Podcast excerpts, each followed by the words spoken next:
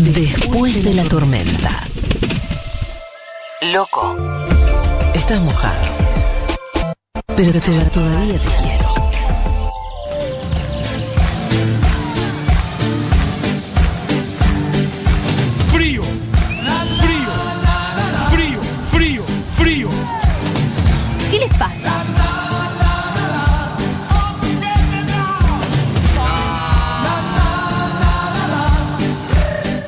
Vivo del amor.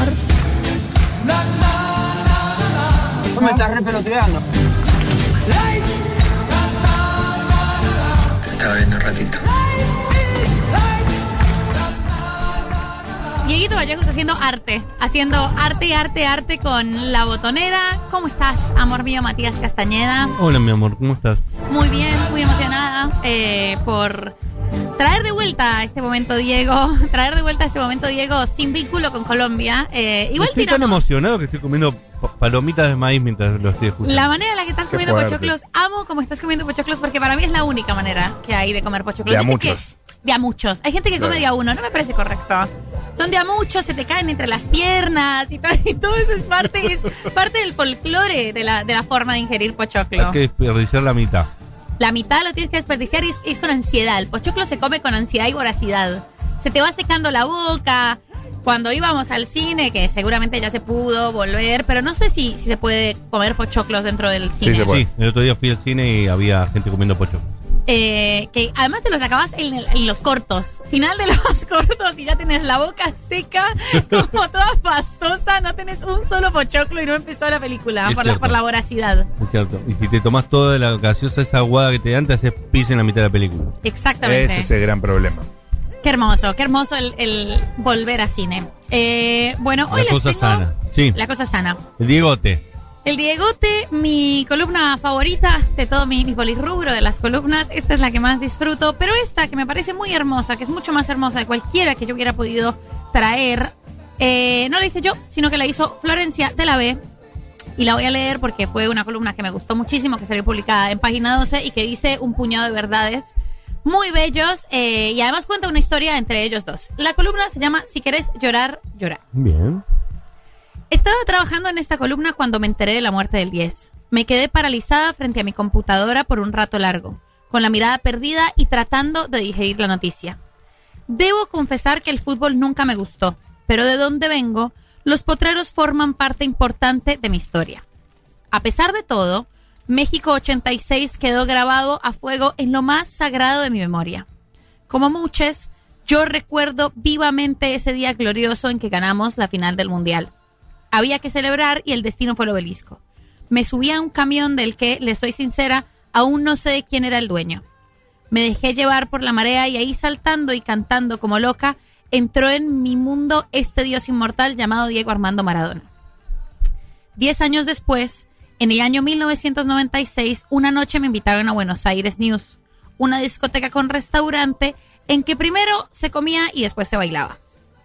Al entrar me llevaron directo a un VIP que manejaba mi amigo La Clota Lanceta. Recuerdo que era un primer piso con una vista panorámica a la discoteca. Eran los años 90. Todo era una fiesta, la música explotaba, la gente bailaba, había modelos top para hacer dulce. Fui hacia una mesa y en el medio del camino detecté una ronda de gente enfiestadísima. Se abrió el círculo, apareció Guillote y me dijo, Florencia. Con su voz tan característica me saludó con un beso y gritó, Diego, llegó Florcita. Diego bailaba con una camisa abierta, todo mojado. Sonaba una, sonaba una canción de los auténticos decadentes. Me sacó a bailar y así como si nada viví una noche inolvidable con Dios. Los años pasaron y siempre que lo cruzaba en algún lugar era muy afectuoso conmigo. Tanto que fui de las pocas celebrities argentinas que eligió para entrevistar en su programa estelar la noche del 10. No fui su amiga, pero siempre sentí su cariño y respeto. Y si bien hace dos años me vi envuelta en una polémica por él por un comentario hiriente sobre mí, ese no era el Diego que yo conocí. Claro que me dolió y no lo voy a negar, pero muchas veces la exposición nos juega una mala pasada.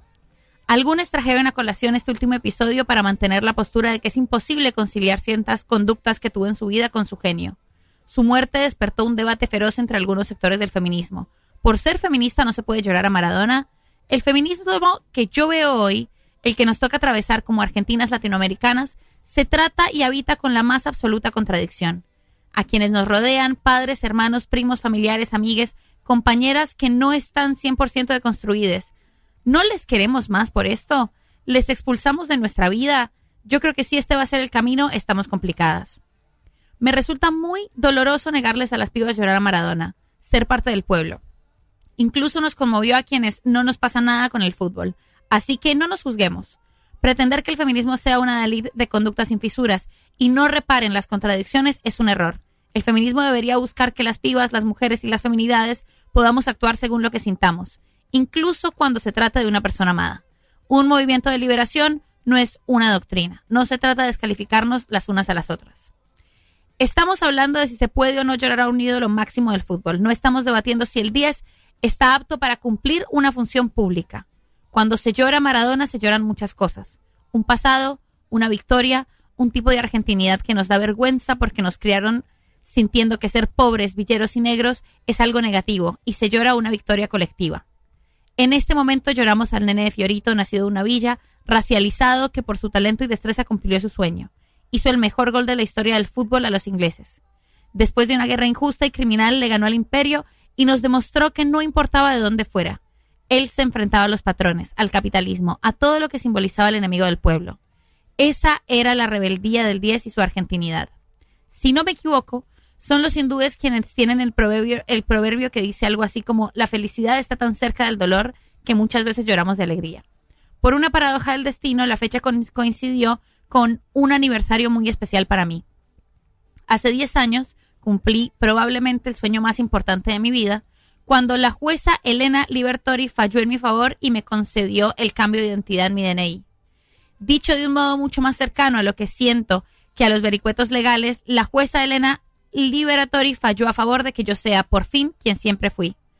Recuerdo la descarga ante semejante regalo de la vida, fue un llanto de alegría del que habla el proverbio, el proverbio.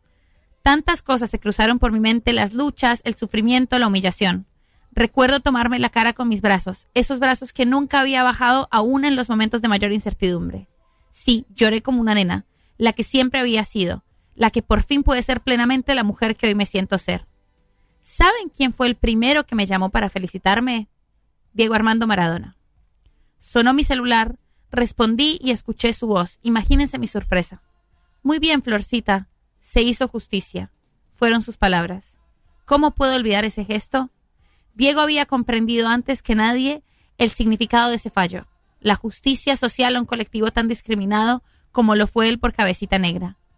Ese es el Diego que quiero recordar y despedir el que ocupa un lugar en lo más sagrado de la memoria popular argentina y en nuestros corazones. Por ser travesti y feminista, ¿no puedo llorar al 10? Por favor, déjenme llorarlo en paz. Hermosito lo que escribió Florencia. de Es muy bello.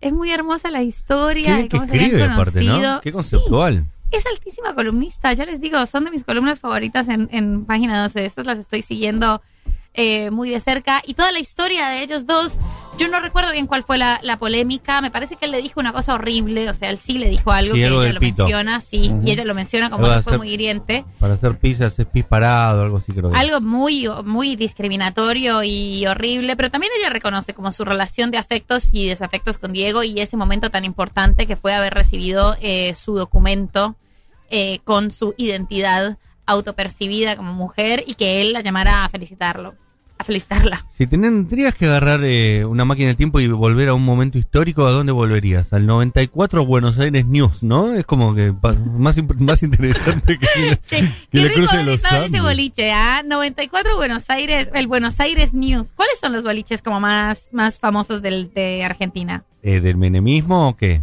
Sí, Porque eso, esa van fiesta. cambiando mucho, ¿viste? Yo recuerdo un programa eh, que creo que daban en el canal de la ciudad hace muchos años en el que hablaban de la noche argentina y un boliche muy famoso en el que alguien llegó una vez a caballo o en un camello. Me parece que Adrián Suar llegó sobre un camello. Mira, Ah, eh, los boliches de Pachá era uno, más de música electrónica. Estaba El Cielo, eh, que era el boliche de los famosos. Estaba Buenos Aires News, que era mega top, donde iban los, los famosos y los futbolistas más que nada también. Eh, Cocodrilo es más actual, de hecho más sigue, actual. sigue existiendo Cocodrilo. Esperanto es más. Eh, Pachá sigue también.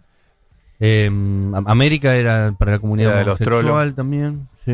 Eh, pero lo- los top de esos momentos eran eh, Caix, Pachá, eh, era... Mamita, ¿no? No, Mamita no existía. Había otro que tenía Norman en esa época que era un poco más... eh, Maquena. re- re- reñido con la ley. Eh, eh, bueno, eh, no, esos eran. El cielo era el de, de- de El este cielo. com- el que lo nombramos recién.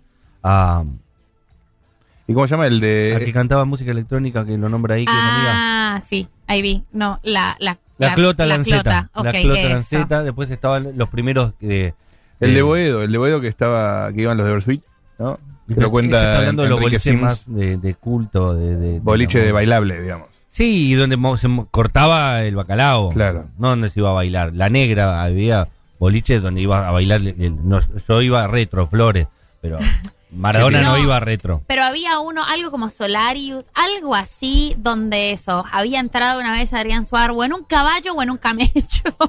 Esa es la historia que tengo. Eh, pero sí, esos boliches, lo que debió ser la fiesta menemista, ese, ese desporte de todo de los noventas. Plata, droga, el uno a uno. Todo, todo, esa La sensación. cultura también de los 90, ¿no? Las Sí. minas, eh, la- eh, lo- las modelos como concepto, ¿viste? Las modelos como concepto. Eran, una- eran celebrities solo por ser lindas, ¿viste? Sí. En, en ningún sentido tenía todo eso. Totalmente. Eh, y aparte Menem como personaje público también, que seguramente iba a esos lugares también, ¿no? Hay muchísimas anécdotas que se, pasaron ahí en, en eso, esos bares, esos restaurantes, esas, esa, esa, eh, mucha noche, ¿no? La gente se iba a dormir muy tarde. Mucha noche, cuando la, noche porteña era la noche porteña, claro, eh, sigue siendo, sigue siendo ya va a volver, pero es cierto que, que muy nocturno.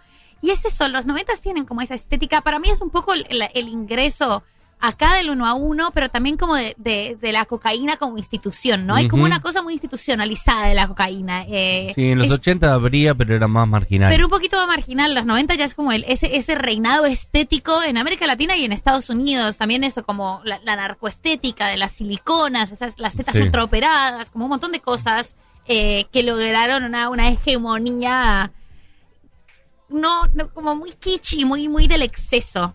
Sí, total. Y tipo de personajes como la Clota Lanceta que estamos hablando, que desaparecieron también un poco, ¿no? Que vivían de, de- de- de coordinar la noche. Claro. Eh, y terminaron todos mal, ¿viste? Todos, o le pegaron un tiro, se cayó de un lado, se murió. No hay uno que haya, eh, que haya terminado, su, que esté entre nosotros. Que, que esté entre nosotros, que haya terminado su vida de Eh, manera mucho natural. exceso, mucho Muerte exceso. natural. Eh, sí, había ah, muchísimos de todos esos muchachos de la noche porteña de los 90 que hoy eh, no están entre nosotros. Eh, ahí, por ejemplo, Flor de la B ingresa, lo ve la Clota Lanceta y le dice, Guillote, acá está Flor. Y Flor llega directamente a Maradona. Todo eso hoy no pasa. Claro, en, ese momento de los noventas. Eh, debo decir que una, una de las últimas columnas que escribió Flor de la B de eh, esta, este espacio que tiene en página 12 es justamente sobre sus siliconas. Y es muy bonita eh, porque habla de, además de, de- la demanda que había para las mujeres trans, de tener esas tetas, eh, de tener tetas sobre todo, ¿no? Y de, y de que fueran grandes y exuberantes y como ella también se sometió un poco a, ese criterio eh, y a esa tiranía y a esos mandatos estéticos para ser considerada o ser vista como más mujer, entre comillas. Y es muy linda la reflexión que hace sobre sus siliconas, también la recomiendo. Muy, muy en esa, y las fotos que muestra, eh, que deben ser fotos de, de sus primeros trabajos como modelo, en muy noventas toda, toda la estética. Claro, Así que es la noventas recomiendo. esa. Sí. Claro, eh, fue después de Chris Miró la primera así eh, persona trans muy famosa, eh, muy famosa. Chris Miró fue la primera que eh, murió en esos años también y después Flor vino a ocupar el lugar de Chris Miró. Es como la, la que se encarga de, de representar a la mujer trans en Argentina. En un principio yo me acuerdo de algunas discusiones que eh, habíamos tenido en Duro de Mar con Julia y demás que decía que, que, que Florencia Lavey tenía que tener más militancia porque al eh, estar en el lugar que estaba también eh, la obligaba a tomar partido porque había un montón de, de personas que colegas suyas que, no la estaban pasando bien y una voz de ella eh, sería importante para eso. Y bueno lo está haciendo no escribiendo en página 12 compartiendo. Digamos que ella decía que no era militante que no tenía por qué hacerlo pero con el tiempo fue encontrando ese lugar en, la sociedad y hoy por hoy no solo lo era más una parecida a Lizzie Tagliani hoy viste que Lizzie capaz que está más para entretener está más para Telefe viste no está bajando línea Mm. pero es como son las vueltas de la vida. En un momento capaz Lizzie también necesita empezar a contar Obvio. el Igual lugar ya, ocupar ese espacio es suficiente militancia Es en un algún montón. punto. De cualquier manera, también hay toda una demanda que, que me parece súper interesante, que también hace Flor en sus columnas. Se vuelven a recomendar eh, sobre, sobre este rol, ¿no? De, de, de la traba y de la persona trans en, en los medios. Eh, y también es una, es una decisión que a mí me parece súper legítima de su parte decir, bueno, yo soy una actriz sobre todo, o sea, no, no por ser una persona trans tengo que ser una banderada de las personas trans y al mismo tiempo una sí esperaría que, que lo fuera. Igual, ¿vos te acordás del tema del DNI cuando ella se desmaquilla porque le responde a la nata diciendo este pasaporte que me dio eh, Cristina Fernández de Kirchner en un momento en el que Cristina presidenta había salido la ley de identidad de género, un par de años después de la ley de identidad de género, eh, que la nata la agredió de manera horrible siendo ¿Te la nata eh, y ella No le tanto, responde, no fue hace tanto, eso, no. eso fue hace poco. Em, pero sí, yo creo que, que como que una de, de esas demandas es pensar, bueno, que las personas trans puedan desarrollarse en cualquier ámbito de- que elijan, eh, incluso si es fuera y sobre todo si, si no quieren ser como este sujeto del espectáculo, porque el espectáculo también ha sido muy cruel con las personas trans, terriblemente cruel. Sí, de hecho era, estaban puestas en, hasta la década del 90, estaban puestas solo para reírte que tenían pito, digamos. Claro. Eh, después eso cambió y hoy son primeras figuras. De hecho, eh, es importantísimo el lugar que ocupan Liz Italiani eh, y Flor también en ese sentido, como eh, hace- eso también habla que la sociedad ya no tiene ningún problema, ¿no? Desde el momento que Liz Italiani puede estar eh, conduciendo un programa líder en Telefe con con, con- eh, digo, no, no, pero un programa de entretenimiento con, con humor y demás, y que eso sea naturalizado, que nadie diga, che, qué mal, esto, ¿verdad? como que nadie se hace ningún conflicto con eso, y eso está buenísimo, porque ya está aceptado por la amplia mayoría de la sociedad argentina. Eh, que esté en Telefe es una señal, digamos, ¿no? Si estuviera en otra canal en América sería más marginal o quizás representaría otros sectores, pero Telefe es la familia, los valores, digamos, históricamente representó un conjunto de cosas que no necesariamente es así, pero siempre buscaban eso y que ella esté ocupando la trasnoche, eh, la noche, perdón, eh, el prime time con un programa de entretenimiento es realmente algo que no sé si pasa en muchos países del mundo. No, ojalá pase cada vez más, porque además es eso, Liz Tagliani es una persona extremadamente carismática, es muy buena conductora. Es muy eh, graciosa. Es muy graciosa, muy buena conductora. Y es cierto que, que tendríamos que apuntar a que estos casos no fueran excepcionales, sino que fueran totalmente eh, naturales, ¿no? Como que, que fuera algo totalmente común y la televisión pública creo que habían hecho un casting también para que La no- televisión pública tiene una muy buena conductora de noticias, que es una, es una chica trans. eh, Sí, señor. y, y ahí van conquistando pues todos los, los espacios. Así que eso está muy bien. Este era el momento Diego, Flor de la B y Diego Armando Maradona. Excelente.